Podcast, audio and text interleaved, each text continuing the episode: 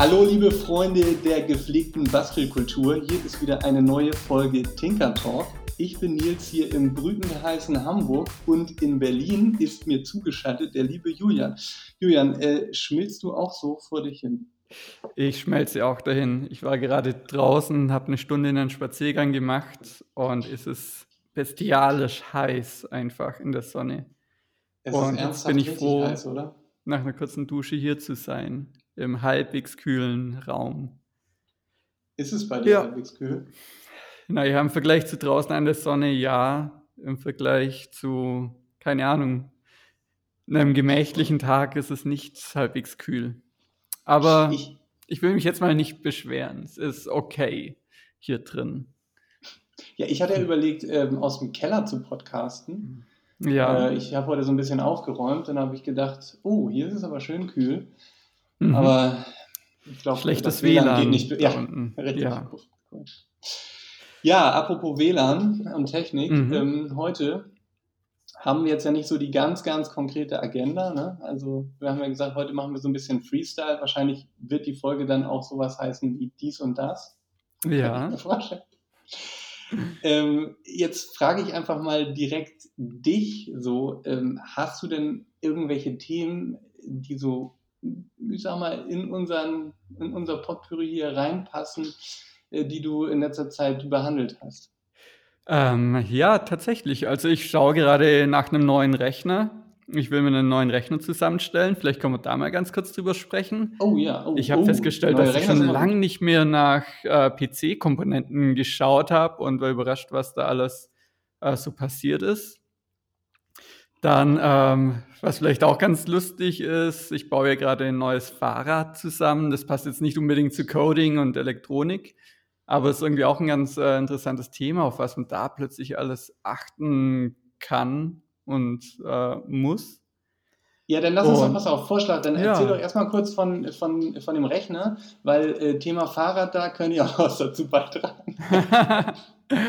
Da schlage ich okay. mich nämlich auch gerade rum. Aber dann leg doch mal los mit deinem, äh, mit deinem neuen Rechner. Was planst du denn? Ähm, ich schlage mal einen ganz kurzen Schlagabtausch mit dir vor, und zwar zwei Fragen. Ganz kurz, Nils, Top oder Flop? Äh, Oh, einen AMD statt, wie ich bisher immer hatte, Intel-CPU zu kaufen. Top oder Flop? Dein Bauchgefühl.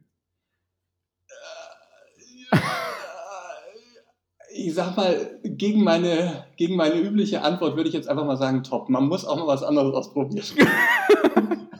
Okay, da, äh, das denke ich mir auch gerade. So, die AMD-CPUs, also ich habe einen AMD Ryzen 9 3900X in Aussicht. Der hat zwölf Kerne und ist irgendwie wohl ziemlich gut. Ich, alles, was ich gelesen habe, sind Intel-CPUs äh, gerade für Gaming ähm, nach wie vor besser, haben allerdings nicht so viel Kerne wie die AMD Ryzen. Und ja, mehr Kerne sind gerade zum Rendern oder so äh, immer besser. Drum bin ich momentan eher auf der AMD-Seite. Und dann mal eine ganz andere blöde Frage. WLAN am Desktop-Rechner statt einem äh, Netzwerkkabel. Top oder Flop? Top, mache ich genauso. Machst du genauso? Ja. Okay. Also es Dann, funktioniert äh, bei mir relativ gut. Ich habe so eine mhm. externe Antenne, ja, die, die äh, schraubst du dann hinten einfach in, ins, in die Mainboard-Anschlüsse rein. Und die ja, habe ich so auf dem, ich glaube, die habe ich sogar auf dem PC dann stehen, gar nicht auf dem Schreibtisch. Und das okay. funktioniert wunderbar. Genau, das habe ich jetzt auch so gesehen, oder was heißt gesehen? Also man kennt es ja, aber ja, ich glaube, so ein Mainboard hole ich mir auch, spart dann irgendwie das Netzwerkkabel. Trotzdem bin ich da so manchmal so ein bisschen alt eingesessen und denke mir so, ja, so ein Netzwerkkabel ist doch immer noch die stabilere Verbindung. Ist wahrscheinlich auch so. Äh, ja, aber am Ende, also bei mir ist dann äh, wirklich das Nadelöhr ist nicht äh, ne, das WLAN, sondern es ist halt einfach die DSL-Anbindung. Also ja, ich weiß nicht, wie es bei dir ja. ist, aber ich kriege kein Gigabit. Also sagen wir mal so, würde ich eine Gigabit-Glasfaserleitung in mein Haus kriegen, dann würde ich das auch nochmal überlegen mit dem Kabel. Aber Mm. alles andere, solange du da eh nur mit 50 oder 100 Mbit rumhühnerst, ich glaube, dann Ist, kannst du genau, damit wunderbar spielt das arbeiten. auch keine Rolle. Und Es ansonsten sei denn, habe du hast intern, äh, kein, ganz kurz, ganz kurz, wollte es ich sei gerade du sagen, habe ich intern ja. irgendwie fette RAID-Backup-Festplatte oder sowas, nee, aber nee, mache ich eigentlich das, auch nicht. Nee. Genau, also bei mir irgendwie so die Suche nach einem Mainboard äh, dauert gerade noch an. Da muss man auf den Chipsatz achten, der jetzt, boah, ich muss gerade meine Excel-Tabelle aufmachen, B540 Chipsatz äh, ist gerade so der aktuellste für AMD äh. Ähm, der wird es wahrscheinlich werden. Der ist PC für PCI äh, Express 4.0 Karten geeignet. Das sind die anderen wohl nicht. Streiten sich aber auch die Geister, ob es das überhaupt schon braucht oder ja, du, wie es immer so ist. Genauso beim Arbeitsspeicher, beim RAM, DDR4 ist gerade aktuell, 5, DDR5 steht in den Startlöchern. Kommt vielleicht in ein paar Monaten, kommen die ersten Arbeitsspeicher und Mainboards mit DDR5 RAM raus. Keine Ahnung, also man kann letztendlich immer warten, um einen PC mit den aktuelleren Komponenten zu holen. Ja. Ich finde es einfach unglaublich. Und was mich am meisten geflasht hat, ist, dass mittlerweile alle RAM-Riegel, alle Mainboards und alles RGB-LEDs haben und bunt blinkt wie Knight Rider in den 80ern. Also ich habe hier irgendwie ein geschlossenes äh, Desktop-Gehäuse, wo das alles reinpackt, wo ich das alles reinpacke und ja, irgendwie alles ist so auf Style und Blinking ausgelegt, was eigentlich ziemlich cool ist. Ich war nur ein bisschen äh, erstaunt darüber, dass alles eine RGB-Beleuchtung hat, standardmäßig drin. Also sagen wir mal so, äh, darauf könnte ich jetzt auch ganz gut verzichten. Ich finde ja RGB-Leuchtdioden auch gut, aber ich, mein Rechner muss jetzt also nicht zwangsläufig auch unbedingt blinken. Genau, aber ja, du vielleicht wenn man schon ein bisschen alt. So fühle ich mich dann so gerade. aber auch da, man muss alles mal ausprobiert haben. Man muss das mal ausprobiert haben, ja. Und wieso nicht irgendwie eine coole Animation über den Arbeitsspeicher abspielen? Warum, Wer weiß. Warum nicht? Warum? Man kann sich mit allem beschäftigen. Genau. Ja, das klingt doch ganz gut und ich finde es auch gut, dass du mich mal so ein bisschen auf den Laufenden äh, bringst, denn also ich war da jetzt auch, also PCI Express 4.0, ich habe keine Ahnung, was da für Datenraten möglich sind, ähm, welche Karten das jetzt äh, unbedingt abfordern würden, wahrscheinlich dann auch die nächsten ähm, Grafikkartengenerationen, ich weiß es nicht, wie, mhm. hast du dich da informiert? Naja, also auch bei den Grafikkarten habe ich so bei Toms Hardware, glaube ich, einen Artikel gelesen, warum es jetzt gerade eine schlechte Idee ist, eine neue Grafikkarte zu kaufen. Auch da ist es halt natürlich so, dass die nächste Grafikkartengeneration in den Startlöchern steht. Aktuell ist aber die RTX von äh, GeForce oder Nvidia RTX, äh, Nvidia RTX äh, 2060, 2070, 2080 ist gerade so das, was eigentlich ziemlich cool ist. Die kostet auch so 500 Euro, die ich mir da rausgesucht habe. Ähm, und wahrscheinlich hole ich mir so eine. Also auch da jetzt irgendwie wieder, keine Ahnung, warten, bis da die nächste Generation da ist. Und dann auch natürlich erstmal wieder das Doppelte kostet, bis sich der Preis wieder irgendwie angepasst hat, dass man es sich leisten will. Ja, kann man natürlich auch wieder warten. Aber, ja, aber gerade bei Grafikkarten, ja bin ich auch so, also wenn du jetzt nicht der super, super Gamer bist, ähm, dann würde ich auch sagen, warte immer irgendwie ein paar Monate, bis der Preis sich so ein bisschen gelegt hat, weil das ist ja schon relativ viel Geld, was man da investieren kann. Ne? Genau. Und was halt wirklich einfach geil ist, sind so die M2-Festplatten, die man direkt aufs Mainboard steckt, die halt eine deutlich, deutlich schnellere Datenrate haben als jede SSD, die über SATA angeschlossen ist. Mhm. Und klar, das hat man in Laptops und irgendwelchen Mini-PCs wie den Intel Nux oder sowas, ist das schon lange auch verbaut, standardmäßig. Aber ja, das lohnt sich halt wirklich. Man, ja, dann kannst du dir auch einfach ein ja. bisschen den Arbeitsspeicher sparen, ne? Also, weil mittlerweile, wenn du dann irgendwie eine gute Swap-Partition auch hast und so, dann ist das ja schon äh, ja, ja, das stimmt. Ja, das so, also brauchst du dir da nicht 64 schnell. GB RAM reinpacken? Oder wie viel willst du dir reinpacken? Ich dachte wieder an 32. Das habe ich in ja. meinem jetzigen auch. Und also reicht mir, reicht mir vollkommen. ist halt mittlerweile, ich meine, irgendwelches Rendering, dass man einen Blender oder ein Cinema 4D macht, das läuft mittlerweile so viel über die GPU auch, ähm, dass ich mir da halt eher frage, so braucht man überhaupt so eine dicke CPU oder investiert man lieber in zwei Grafikkarten? Also brauche ich eine 12 Kern AMD Ryzen CPU, die 24 Kerne äh, da gethreadet hat? Oder tut es da eigentlich mittlerweile einen einfachen CPU und man holt sich dann lieber zwei Grafikkarten?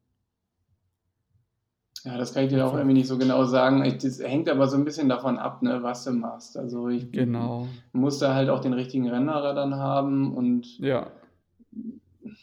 also ich würde sagen, was macht denn der, wo ist denn da der Preisunterschied, sage ich jetzt mal, zwischen 6 Kern und 12 Kern bei Ryzen? Uff, kann ich jetzt auch nicht so genau sagen. Also wahrscheinlich spart man halt auch irgendwie so mit einem einfachen Mainboard 200, 300 Euro. Also der Ryzen 9 3900X kostet momentan so 420 Euro. Und wahrscheinlich kann man dann irgendwie einen einfachen für 300 Euro kaufen und braucht dann irgendwie auch ein bisschen ein einfaches Mainboard oder so. Hm, okay, aber ich meine, also vernünftige Grafikkarten ist ja natürlich auch nochmal ein anderer Schnack. Ne? Also ich meine, da kann man dann ja auch sagen, wenn man es dann wirklich verwendet, dann kann man sich ja nochmal eine zweite Grafikkarte dann dazu kaufen. So. Also ich glaube jetzt. Ja, das stimmt. Dann kriegt man auch später nochmal die gleiche, die man eh schon hat, noch ein paar Euro günstiger wieder. Also ich glaube, wenn ich mir jetzt einen PC nochmal zusammenbauen würde, also meiner ist von 2014 wirklich alt, aber für meine Coding ähm, Anforderungen reicht ja auch noch dicke und ich habe auch nur 16 Gigabit, äh, Gigabit Gigabyte äh, RAM drin. Mhm. Und das reicht mir eigentlich alles wunderbar. Ich habe eine Terabyte SSD, alles gut so, ne? Aber klar, Ja, wie du schon sagst, von man kann es halt 2000 immer skalieren. ja. Meines von 2013, also ähnliches Alter und eigentlich schnurrt der auch noch ganz gut. Also, ja, ist auch so ein bisschen Luxusproblem, muss ich Nee, aber das ist auch okay. Also ich meine, ich finde auch, wenn du, wenn du halt sagst, so, ne, klar, wenn man ein Rendering macht, dann, dann ist natürlich auch ist wieder gleich ein ganz anderer Schnack. So, das mache ich Mhm. ja selten, dass ich da irgendwie Offline-Rendering mache. So, wenn, dann Ja. ist es halt irgendwie mit der Unreal Engine oder mit der, mit der Unity, so, da reicht mir dann irgendwie eine Grafikkarte. Ja. Aber Aber also ich muss auch sagen, wenn man sich so Benchmarks, also den Cinebench gerade für Renderings so anschaut, das hat mich erstaunt, dass jetzt so die, der Intel Ryzen, den ich da rausgesucht habe, der wäre dann eigentlich von der Benchmark-Punktzahl nur, nur in Anführungszeichen doppelt so schnell wie mein jetziger. Also für sieben Jahre PC-Generation Unterschied, dann nur die doppelte Geschwindigkeit, aber weiß ich jetzt ehrlich gesagt auch nicht, ob man das so direkt vergleichen kann. Äh, ist das, ja, merkt man, dass sich das so alles ein bisschen eingespielt hat. ja, vielleicht ist man dann doch mit der Intel-Architektur ein bisschen am Ende der Fahnenstange, aber das ist ja auch nochmal ein anderes äh, Ja. Thema. Das kann man auch nochmal separat irgendwie besprechen. Aber ja, du hast natürlich recht. Also ist immer so die Frage. Klar, Hm. wahrscheinlich ist es so ein bisschen gemittelt dann, äh, also die, ich weiß nicht, ob in dem Bench dann irgendwie mehrere Kerne irgendwie immer so viel zählen, so, ne? Also weil du willst ja wahrscheinlich auch irgendwie immer noch ein Stück weit Single, Single-Core-Anwendungen, die werden wahrscheinlich immer noch ein bisschen mehr gewertet in, in so einem Benchmark, ich weiß es nicht. Hm, ja, weiß ich es auch nicht genau. Also der Benchmark funktioniert ja sicherlich nicht so, dass du sagst, okay, du nimmst jetzt halt einfach irgendwie die Geschwindigkeit, die du auf einem Kern ähm, ausführen kannst und das nimmst du dann halt mal Kernzahl, sondern ich glaube, das ist ja dann Nee, irgendwie nee. schon so ein bisschen, Also es sind Ähm, immer zwei Benchmarks oder zwei Werte stehen da. Einmal für Single Core und einmal für den Multicore-Test. ah, okay, ja. Ja. Ja, Und ja, also trotzdem erstaunlich, dass sich nicht so viel schenkt. Aber Na, ich bin jedenfalls gespannt, was du erzählst. Ähm, hast du äh, schon einen Zeithorizont, wann du den, ähm, wann du die Mm. Komponenten bestellen wirst? will ich mich jetzt mal nicht unter Druck setzen. Na gut. Also ist Dann, halt auch äh, gerade irgendwie so Interesse. Ich finde es gerade mal wieder spannend, mich mit diesem Markt zu beschäftigen. Und lese da immer wieder was und mache mir Notizen. Und ja, ja, ob es dann, das Ding ist halt, ich brauche es gerade nicht ganz dringend. Hätte ich jetzt gerade irgendwie den äh, großen Job äh, auf Freelance-Ebene, dass ich das jetzt irgendwie brauche oder rechtfertigen ja. kann mit meinem Gewissen, dann hätte ich das irgendwie schneller gemacht und momentan ist halt so, ja, wäre schon mal wieder ganz geil. Ja, aber ich meine, das ist auch ganz spannend. Also ich muss nur einfach zugeben, ich habe mich wirklich auch, wie du, seit 2014 wahrscheinlich nicht mehr intensiv mit, ja, was sind jetzt eigentlich die aktuellen PC-Komponenten, ne? sondern dann habe ich mir auch einfach einen Apple-PC oder eher, eher einen Notebook, äh, Apple Notebook oder einen, einen ähm, Windows-Notebook gekauft und da sind dann die Komponenten drin, die drin sind. So, ne? Dann mm. guckt man halt, okay, i7 ja, ich möchte halt schon irgendwie mindestens vier Kerne haben und okay, so, ne, das ist es genau. Dann nimmst du das, was du kriegst. Aber da habe ich mich in dem Rahmen jetzt nicht wirklich mit Chipsätzen oder mit verfügbaren Grafikkarten auseinandergesetzt, sondern es ist einfach ein Arbeitsgerät und dann nimmt man so die groben Spezifikationen, die man will, aber im Detail habe ich mich da wirklich nicht mit auseinandergesetzt. Insofern ja. ist es schon irgendwie mal ganz, ganz interessant wieder. Ne? Ja, Okay. Genau, aber jetzt mal, mal schauen, ja. Gut. Kleiner, kleines, äh, kleiner Themenschwenk, mal zum, mhm. zum, zum was ganz anderem, was komplett analoges. Du hattest ja auch vom Fahrrad erzählt und genau. ähm, ich habe mich nämlich heute auch extrem mit äh, ähm, dem Fahrrad rumgeschlagen, denn ich habe noch ein ich will nicht sagen altes Mountainbike, es ist schon zehn Jahre alt, es sieht noch super neu aus, weil wenig gefahren, aber Problem, äh, hat Scheibenbremsen und die eine Scheibenbremse eierte ein bisschen und dann ist da mal Bremsflüssigkeit auf die Bremsbeläge gekommen, dann quietschte das, dann schrammte das, dann waren die nicht vernünftig entlüftet. So, mhm. lange Vorrede, was machst du jetzt? Gibst du das zum Händler? Oder machst du es selber? Dann habe ich gedacht, ach komm, wenn das, äh, das muss ich doch jetzt auch machen können, mhm. ja eben dann die entsprechende Bremsflüssigkeit gekauft und dann geht es ja schon los. Ah, komm, dann bestellst du dir irgendwie auch vorne und hinten neue Bremsbeläge. Ach, neue Bremsscheiben dann auch mal, weil eine eiert ja. Ja. Ja, dann bist du erstens ein bisschen viel Geld los und zweitens musst du dich hinsetzen, wie entlüftet man jetzt hier eigentlich so, ein, so eine Bremsleitung mit Bremssattel? Ja. Ja, hätte ich jetzt auch noch nie gemacht. Ich muss auch sagen, ich habe das jetzt schon zweimal gemacht, weil manchmal klappt es dann beim ersten Mal nicht so richtig und dann schleiften die auch trotzdem noch und jetzt habe ich es heute, ich glaube, zwei Stunden lang da rumgehüdert und ich kann nicht sagen, dass ich jetzt so richtig die Top-Ergebnisse bis jetzt erzielt habe. Es ist immer noch so ein bisschen, dann geht der eine Kolben, du hast ja, also ich weiß nicht, ob du weißt, wie so ein Bremssattel vom Fahrrad aufgebaut ist, aber im Grunde genommen wie ja beim Auto auch. Du hast Bremsbacken links und rechts der Bremsscheibe. Und dann hast du eben Kolben, die hydraulisch rausgedrückt werden, auch mhm. links und rechts.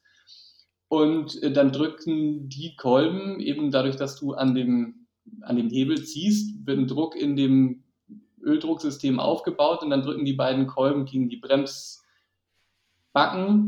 und die Bremsbacken dann gegen die Bremsscheibe. So. Okay. Was jetzt aber passieren kann, ist auch noch, zu all dem ganzen Blödsinn, den ich jetzt schon erzählt habe, ist, dass das äh, so ein bisschen as asymmetrisch passiert, weil da Dreck reingekommen ist. Das heißt, dann klemmt der eine Kolben ein bisschen und dann drückt die andere Seite Dollar dagegen. Das mhm. heißt, dann biegt dir die Bremsscheibe so ein bisschen zur Deshalb Seite. eiert die jetzt bei dir, oder? Das kann ich nicht genau sagen, ob es daran liegt. Das bedeutet aber, dass es ähm, eben auch schneller schleift, weil dann der Druck ja nicht irgendwie gleichmäßig verteilt wird irgendwie auf beide Bremsklötze, sondern eben der, oh, hier ja. kam wohl eine Mail. Hast du, hast du es gehört? Nee, was war das gerade? Ich nur der, das war halt das Plönke von, von meinem äh, Mail-Notification-System, oh. aber egal. Ähm, ja, genau, und dann schleift es halt eher, weil dann ähm, nur eine Seite reingedrückt wird. Und damit bin ich auch noch nicht so ganz weiter. Das bedeutet, am Ende muss ich wahrscheinlich jetzt beide Bremssättel komplett mal auseinandernehmen und komplett reinigen, weil ich habe das jetzt von außen nicht wieder richtig gangbar machen können. Okay. Und jetzt kommst du. Ja, jetzt komme ich. Hätte ich, gerne, ich hätte, ja. glaube ich, gerne einfach wieder keine Öldruckbremsen, sondern wieder ganz normale, schöne mhm. V-Brakes oder sowas. Was benutzt du da? Ähm, ich weiß jetzt gar nicht, ob ich's dir schon erzählt habe, aber ich habe ja in der Heimat von einem alten Bekannten sein altes Rennrad geschenkt bekommen. Und, äh, erstaunlicherweise hat das die ganz ähnlichen Komponenten wie mein aktuelles Rennrad, das ja auch 40 Jahre alt ist. Aber es haben beide so eine Shimano 600, äh, oder die Shimano 600 Komponenten. Ja. Also sprich, der Lenker beziehungsweise die, ähm, ach Mist, wie heißt das? Da am Lenker die, äh, der Steuer-Dingsbums. Was ist die Schaltung? Schalthebel? Nee, was war's? Nee, halt das Teil, wo der Steuersatz, das ist das, wo so. die Gabel mit dem Lenker Ja, so verbunden ist, der Steuersatz, so heißt's. Ähm, das sind die gleichen Komponenten, die Schaltung hinten und vorne, das sind die gleichen Komponenten und so. Die Bremsen sind auch beide Shimano 600. Das heißt, aus diesen beiden Rädern kann ich eigentlich wieder so ein ganz gutes bauen. Und also ich brauche neue Ritzel, das ist so eine Sechsgang äh, hinten dran und zwei Gänge vorne.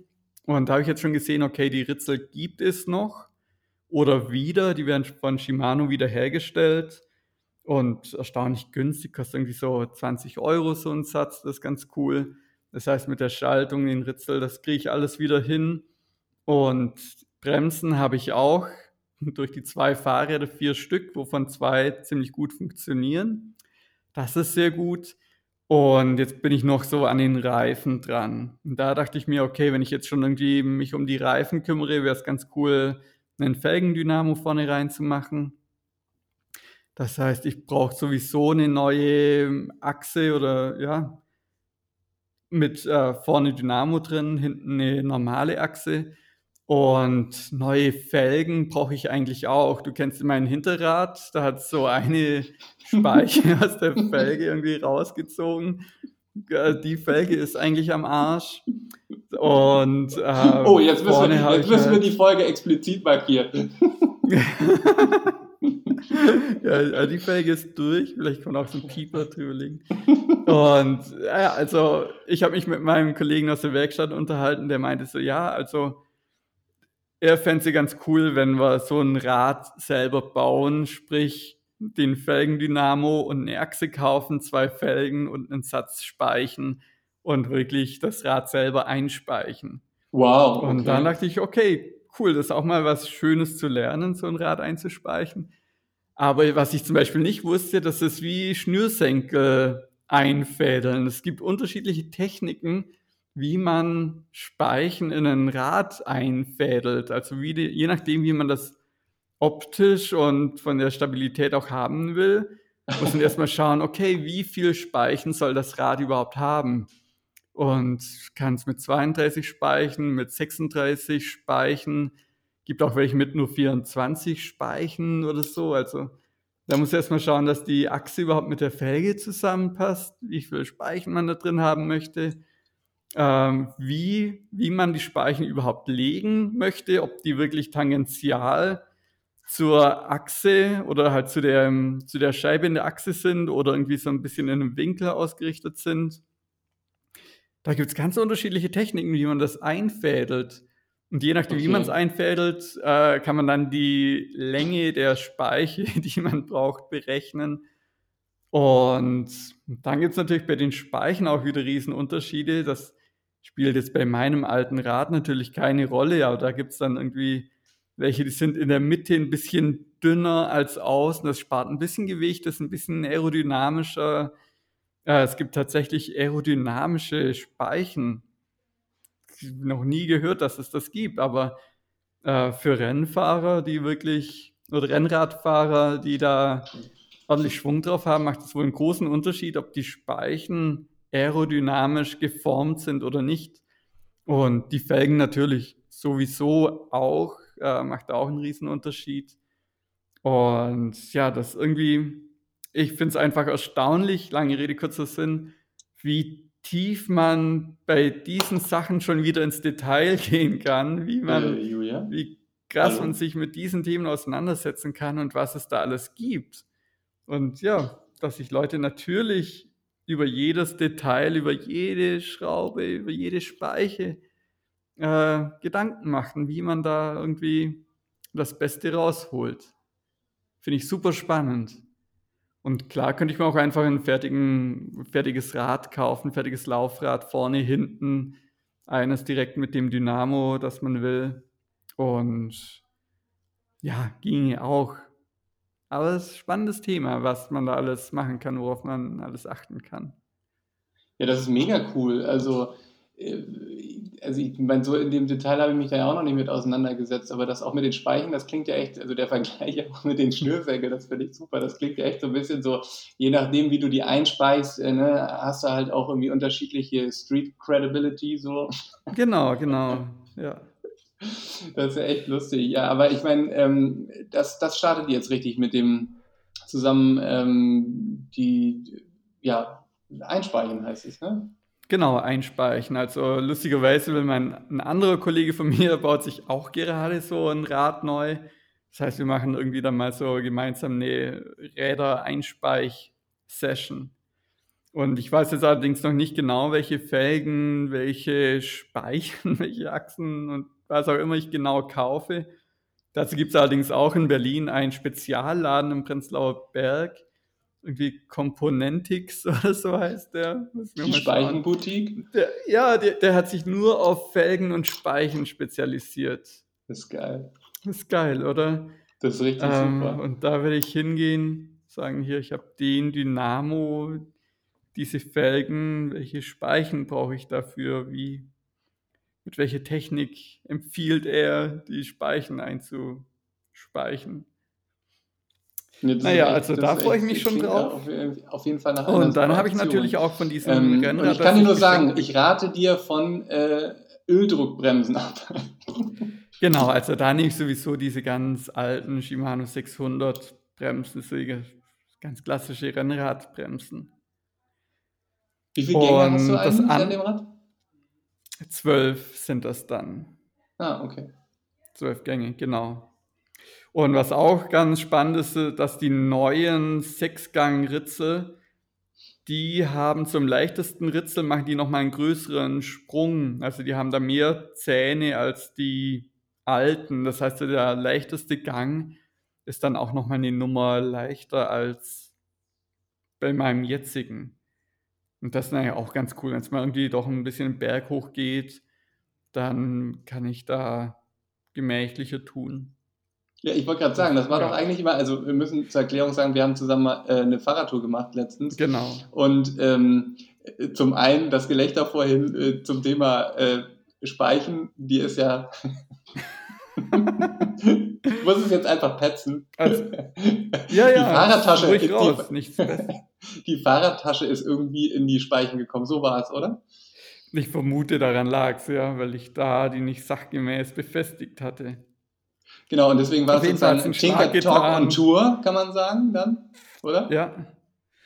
Haben wir genau. irgendwie wieder hingekriegt. Und du hast dann ja auch immer gesagt, ähm, also es war schon irgendwie so eine MacGyver-Aktion, das war aber ganz cool, dass wir es ja dann innerhalb von einer Stunde hingekriegt haben. Und was ich sagen wollte eigentlich, ist, dass du ja auch immer ein bisschen, also du hast dann ja auch immer so sehr, sehr viel Speed, so wenn es bergab ging, sehr, sehr viel Speed, weil du wusstest, es geht wieder bergauf und du mal meintest, ja, ja ähm, ich muss schon ein bisschen Schwung haben, weil mein niedrigster Gang ist eben nicht so niedrig, wie man sich ihn wünschen würde. Und dann ist das ja.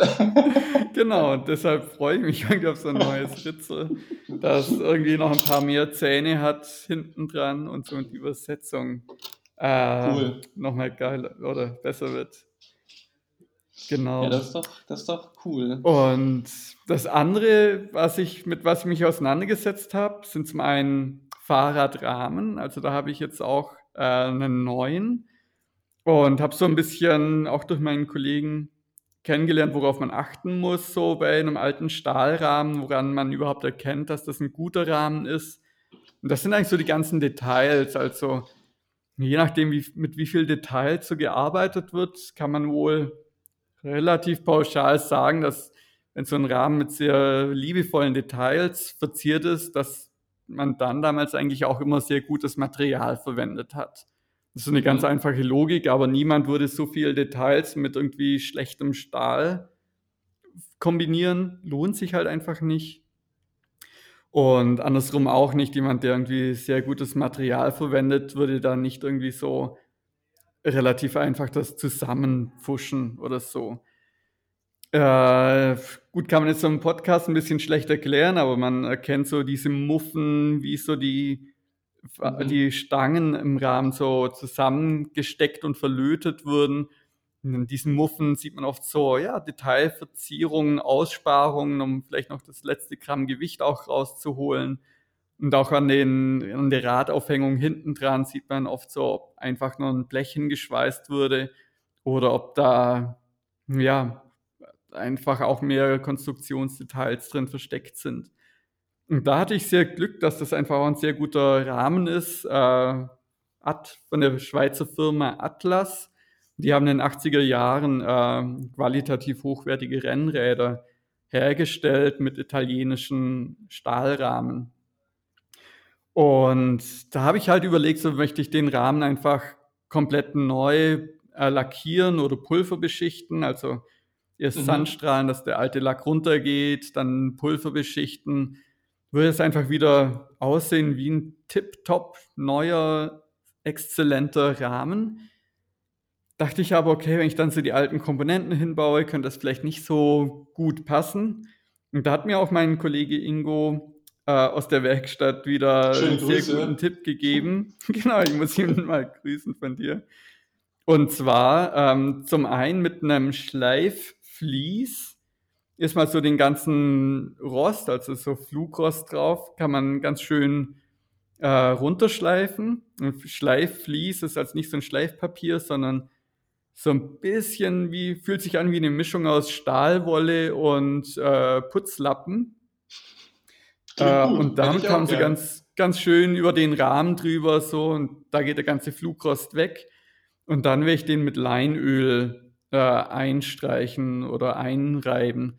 Und Leinöl äh, verfestigt sich dann und ja, also der rostet dann da wohl nicht mehr weiter durch das Leinöl. Gibt es dann eine, eine, ist der, Schutzschicht oder wie? genau, bildet so eine Schutzschicht. Und ich habe du, du, hast, tatsächlich du greifst ja nicht die ganze Zeit ins Fett, nicht so, ne? Das, das härtet dann aus oder wie ist das? das härtet dann aus, genau, das Leinöl. Und ich habe schon mal gelesen, dass man so einen Stahlrahmen auch mit Leinöl ausschwenken kann oder sollte. Also man füllt das dann rein, schwenkt das dann so rum, also dass das auch von innen aushärtet und äh, irgendwie äh, reagiert das auch mit dem Rost, damit es nicht weiter rostet. Und dann habe ich auch noch den Tipp bekommen, wenn man das Leinöl mit Terpentin mischt, dann wird es nochmal viel dünner und zieht sich auch so in die ganz kleinen, feinen Ritzen rein, falls es da noch welche gibt. Und äh, stoppt da letztendlich auch jede Korrosion und jede Reaktion. Und das werde ich machen und somit bleibt auch der Charme von dem ja, alten Rad, der bisschen verranzte Style, den ich auch ganz cool finde, erhalten. Und habe ich dann trotzdem keine Bedenken mehr, dass das irgendwie weiter rosten kann. Ja, Und cool. Das sind ja ja, irgendwie auf jeden Fall genau. irgendwie äh, coole Tipps, Das, um, äh, ich sag mal, jetzt Vintage-Räder wieder flott zu machen, würde ich sagen, oder? genau. Und ja, da bin ich super dankbar, dass mein Kollege sich das so gut auskennt. Das äh, macht Spaß, ja, Vielleicht müssen wir Ingo dann mal in, in einen Podcast einladen und dann machen wir nochmal so eine richtige Ein Fahrradfolge. Fahrrad, ja, Können wir mal machen, oder? könnte man mal machen. Also vielleicht, äh, wenn er Lust hat, aber Ja, ähm, ich frage ihn cool. mal. Cool. Dann würde ich jetzt nochmal ganz kurz irgendwie den, versuchen, Ja, den Bogen zu kriegen. Ich weiß, ich habe keine Ahnung, wie ich diese Überleitung jetzt hinkriege. Ist egal. Ich sage einfach, jetzt ist von analog wieder digital. Ähm, und zwar, zum einen äh, hatte ich ja, glaube ich, erzählt, dass ich mir irgendwann mal das aktuelle iPad Pro angeschafft habe. Ja, Und ähm, zwei Sachen. Äh, Zum einen habe ich eine App gefunden und zwar heißt die Shaper 3D und das ist eine äh, CAD-Modeling-Software. Und das ist mhm. wirklich, ich würde sagen, auch die einzig ernstzunehmende oder wirklich ernstzunehmende CAD-Software für das iPad.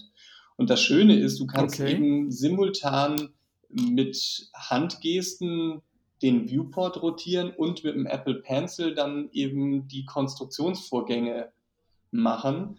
Und das fühlt sich echt so an, als wäre das dafür gemacht. Also ich bin echt ein bisschen begeistert, dass Okay. das wirklich gut funktioniert. Also das ist, macht wirklich Spaß und ich habe ja angefangen, so ein bisschen in, während der Corona-Zeit, da haben wir auch schon mal drüber gesprochen, ne, 3D-Drucker angeschafft und mein Ding, was ich damit so mache, sind ja eigentlich Lampen gerade. Ich habe ja mhm. angefangen, so ein bisschen Lampen zu designen als, als Challenge ja. irgendwie um diese ollen Baufassungen, weißt du? Ich habe irgendwie mal bei mir noch so ganz viele Baufassungen an der Decke und habe gedacht, so ja, das sieht ja nicht so toll aus. Und äh, jetzt nimm den Drucker mal und design da mal irgendwas drumrum, dass du die da einfach dran machen kannst, diese die Lampen um die Baufassung rum. Und ich habe jetzt ja. mit Fusion ja angefangen, darüber haben wir auch schon mal gesprochen, und ich habe jetzt angefangen, alle Lampendesigns eben in dieser mobilen Shaper 3D App auf dem iPad umzusetzen oder ich habe die aufs iPad transferiert und also es macht wirklich mega Spaß, damit zu arbeiten. Also ja, ich kann es mir klasse. nicht vorstellen, ehrlich gesagt. Dass, wie, wie sehr kann man da ins Detail gehen? Du kannst super also, ins Detail wie gehen. Wie präzise arbeitet man da? Also gebe ich auch, also in Fusion, wenn ich einen Kreis mache, dann klicke ich den ja und gebe 50 ein, wenn, ich, wenn der 50 Millimeter groß sein soll. Ist es da auch ja. so, dass ich dann numerisch die Zahl einfach schnell eingebe? Ja, äh, du kannst sogar zwei Sachen machen. Also du hast natürlich irgendwie einen Grid und du kannst die äh, Grid-Größe einstellen, beziehungsweise adaptiert die sich je nach Zoom-Stufe. Mhm. Und dann rastet das eben jetzt irgendwie äh, zum Beispiel in einer gewissen Zoom-Stufe auf einen Millimeter ein oder wenn du weiter ranzoomst, dann auf 0,1 Millimeter.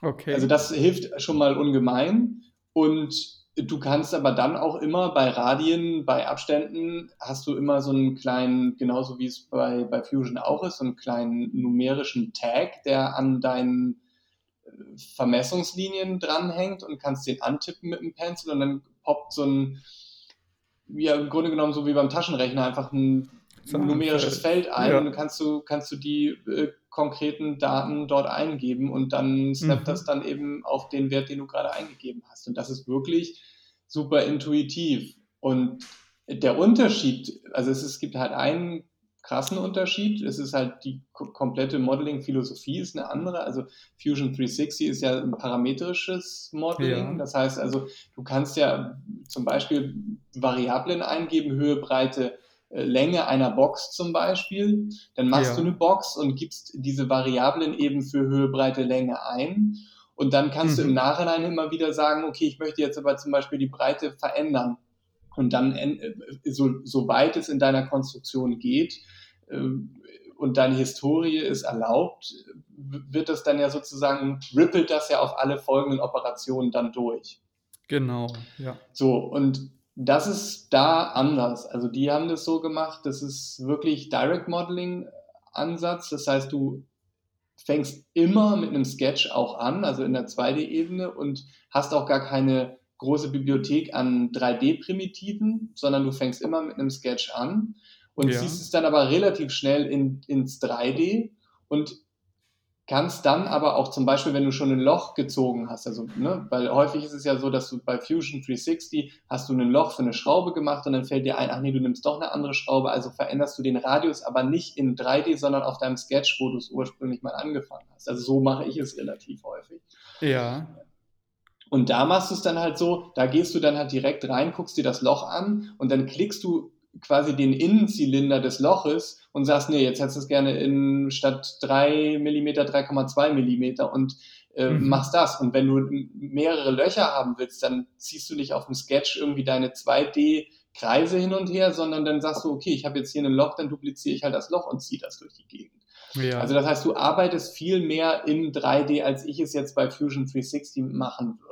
Und das ist eine Sache, okay. da muss man sich dran gewöhnen. Und du hast natürlich auch das Problem, dass wenn du ähm, eine ganz lange Kette von Sachen, von Operationen hast und möchtest irgendwo ganz am Anfang nochmal irgendwie was ändern, dann geht das nicht. Aber wenn man einmal diese Philosophie geschnallt hat, dann kann man viele Dinge auch noch ändern und Seiten verziehen und Radien ändern äh, direkt am 3D-Modell. Und äh, das ist, man ist auch viel schneller und vertüdelt sich nicht in irgendwelchen oder ärgert sich dann darüber, dass irgendwas in der, in den Operationen nicht mehr funktioniert. Aber es ist halt einfach, man muss sich darauf einlassen. Das hatte ich auch erstmal Ja. ein bisschen Schwierigkeiten. Aber es ist äh, wirklich eine tolle App und äh, kostet zwar auch ein bisschen Geld, aber ich muss sagen, wenn man sie wirklich nutzt, dann ist es das, glaube ich, auch wert. Und ähm, ja, also falls irgendwelche Hörer sowas interessiert, zumindest mal kann man sie sich kostenlos auch runterladen und wenn man jetzt noch nicht exportieren will, groß in hoher Qualität, dann kann man damit alles machen, auch in der Demo-Version. Super spannend. Wie bekommst du die Sachen vom iPad zum 3D-Drucker? Gibt es eine Exportfunktion, dass du dir dann, äh, keine Ahnung, die DXF-File oder was auch immer oder äh, Step-File oder sowas äh, zuschickst oder runterlädst? Oder ist das Cloud-basiert? Oder? Nee, das kannst du, also kannst du machen, wie du magst, ähm, aber der übliche Weg wäre dann, du hast ja ein STL-File Mhm. und ähm, dann speicherst du das zum Beispiel in der Dropbox. Also so mache ich es. Okay, ja. Und dann, also erst da gehe ich dann auf meinen PC, wo ich dann mein äh, Slicing-Tool letztendlich habe, mein, mein äh, wie heißt es noch, Prusa Slicer ja. und ja, importiere dann meine STL-Files. Also ich kann auch zum Beispiel, wenn ich mehrere Objekte habe, kann ich mir ein komplettes ZIP-File mit allen, mit allen Buddies in dem, in dem Projekt nehmen und die als komplettes ZIP-File exportieren und dann packe ich mir das ZIP-File einfach aus und schmeiße das dann in den Slicer rein und sortiere mir Ja. das dann halt rum, drehe dann Teile noch um. Also ich weiß ja, wie das ungefähr Ja. funktioniert. Aber ja, und das ist eigentlich ein ziemlich cooler Workflow. Wäre wahrscheinlich sogar noch steigerungsfähig, wenn man sich dieses Octoprint mal installieren würde, dann könnte man es wahrscheinlich sogar schaffen, es dann direkt alles vom iPad auszumachen, weil das kannst du dann ja web, webbasiert Ja. dann auch auf dem, auf dem iPad slicen und so. Ja.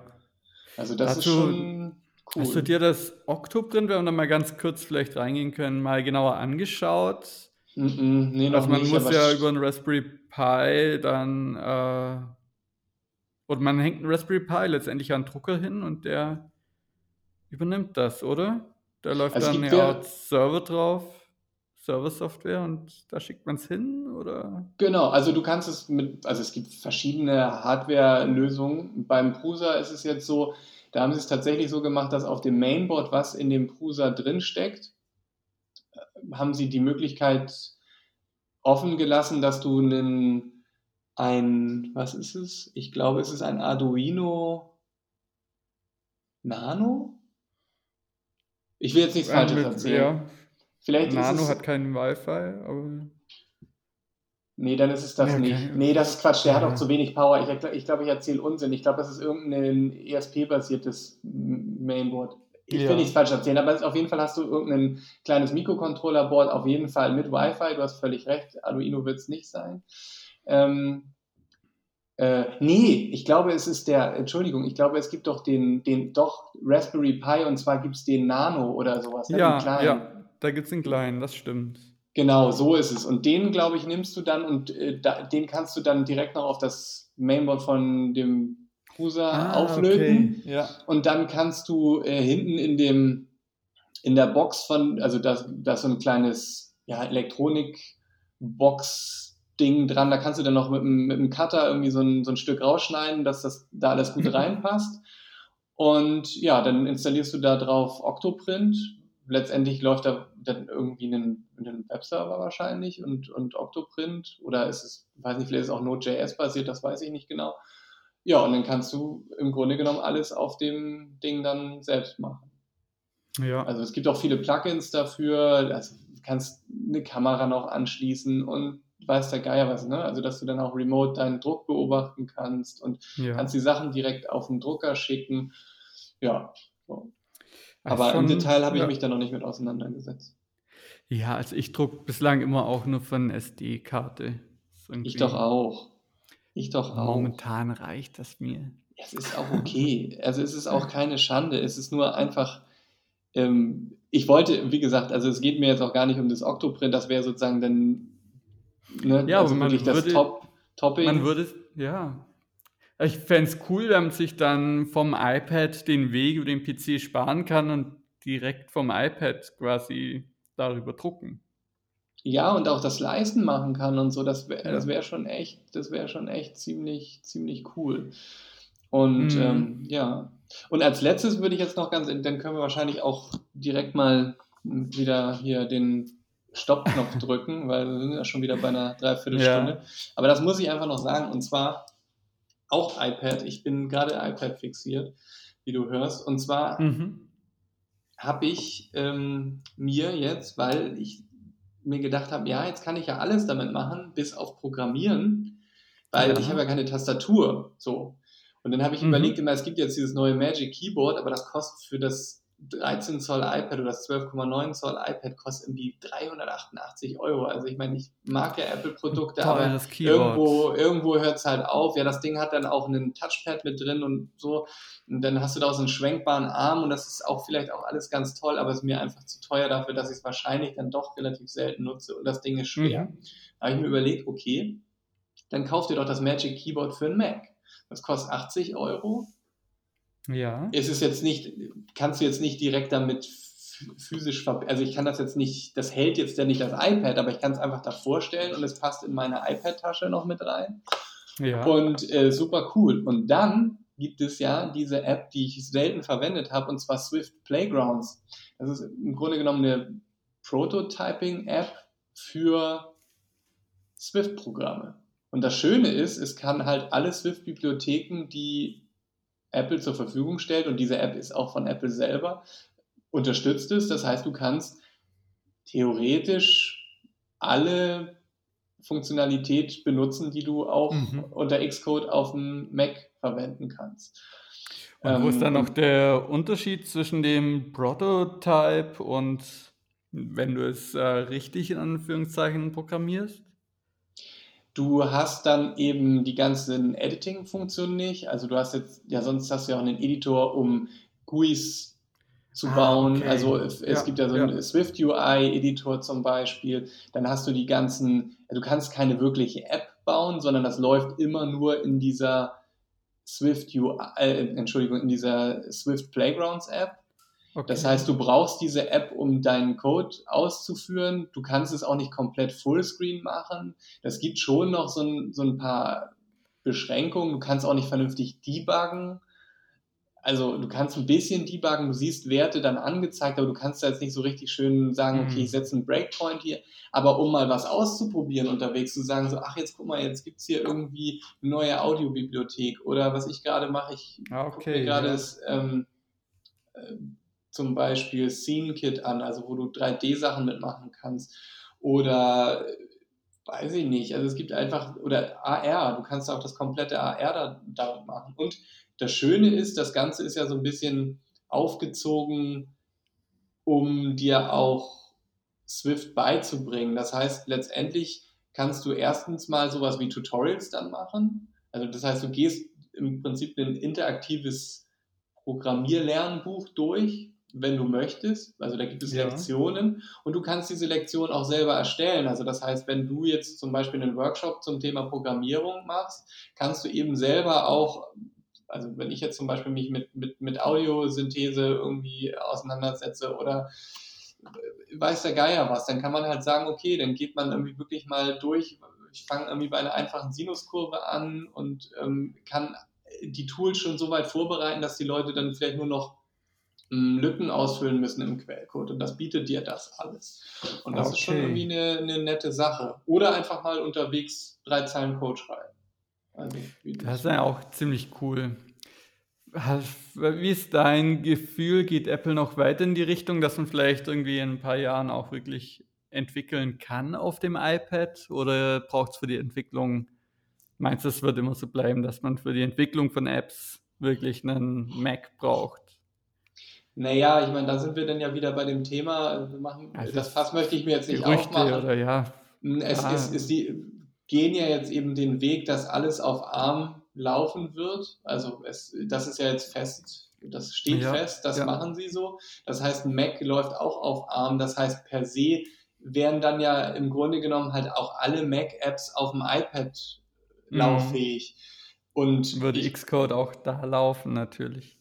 Und die Frage ist halt, ob sie den Schritt dann gehen oder gibt es dann halt ein komplett neues Device, also dass du dann wirklich irgendwie die MacBooks, hm, wo du, dass du den Screen von der Tastatur trennen kannst, so wie es so ein bisschen halt bei dem Surface Book ist oder so. Kann ja. gut sein, dass sie es machen, kann aber auch sein, dass sie weiterhin irgendwie diesen getrennten Weg gehen. Schwer zu sagen. Kann ich ja. nicht festlegen. Okay, ja. Das musste auch nicht.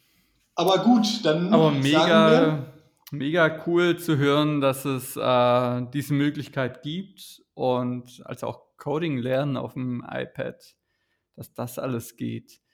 Ähm, ganz kurz vielleicht noch, weißt ob man auch Python oder so am iPad programmieren kann? Es gibt ja auch so Online-Webseiten oder so, halt, ja, wo man einfach Skripte ausprobieren kann. Äh, gibt es auch irgendwie eine App, die dann vielleicht den äh, Code online kompiliert oder ausführt und dann wieder zurückschickt oder sowas? Das äh, würde ich dir Hab mal ich als Hausaufgabe überlassen. Ich kann es dir nicht okay. sagen. Ähm, ich, ich, ich äh, weiß es wirklich nicht. Würde mich aber tatsächlich interessieren, ob sich jemand vielleicht die Mühe gemacht hat, da so ein, ähm, ja, so ein Environment irgendwie in eine App zu bauen, sodass du dann die, die App müsstest du ja letztendlich dann zwar unter die GPL stellen, aber das schließt sich ja nicht aus. Also du kannst ja mhm. sagen, okay, ähm, ich verkaufe die, aber trotzdem ist der Quellcode offen. So, ne? Also das, ja. Aber kannst du mal gucken und dann gehe ich mal in die Recherche. Nochmal noch mal drüber schnacken, weil das würde mich auch interessieren. Ja. Julian, cool, Nils. Yes, hat mich sehr gefreut. Das war äh, spannende Themen, so spontan. Äh, auf jeden Fall haben ja. wir jetzt irgendwie echt äh, ganz schön viele Themen aufgemacht. Ich hoffe, äh, die Zuschauer konnten auch, für, die Zuschauer auch gut, die Podcast-Zuhörer, genau so sagt man ja, es, ist ja, es gibt ja kein Bild, ähm, konnten sich da jetzt auch was rauspicken oder können sich was rauspicken. Und ja, ähm, ja ich würde sagen, das nächste Mal dann äh, vielleicht mit schon Ergebnissen unserer Challenge. Was sagst du? Äh, ja, sehr gerne. Ich muss mich selber ein bisschen an die Nase fassen und das wird da mal in die Pötte kommen. Ach, ja gut, ich sag mal so, es Alright. soll ja auch was Gutes werden, ne? Ich wünsche genau. dir einen schönen Tag genau. Julian. Wünsche ich dir auch, Nils. Bis dann. Mach's gut, bis zum nächsten Mal. Tschüss. Jo, ciao.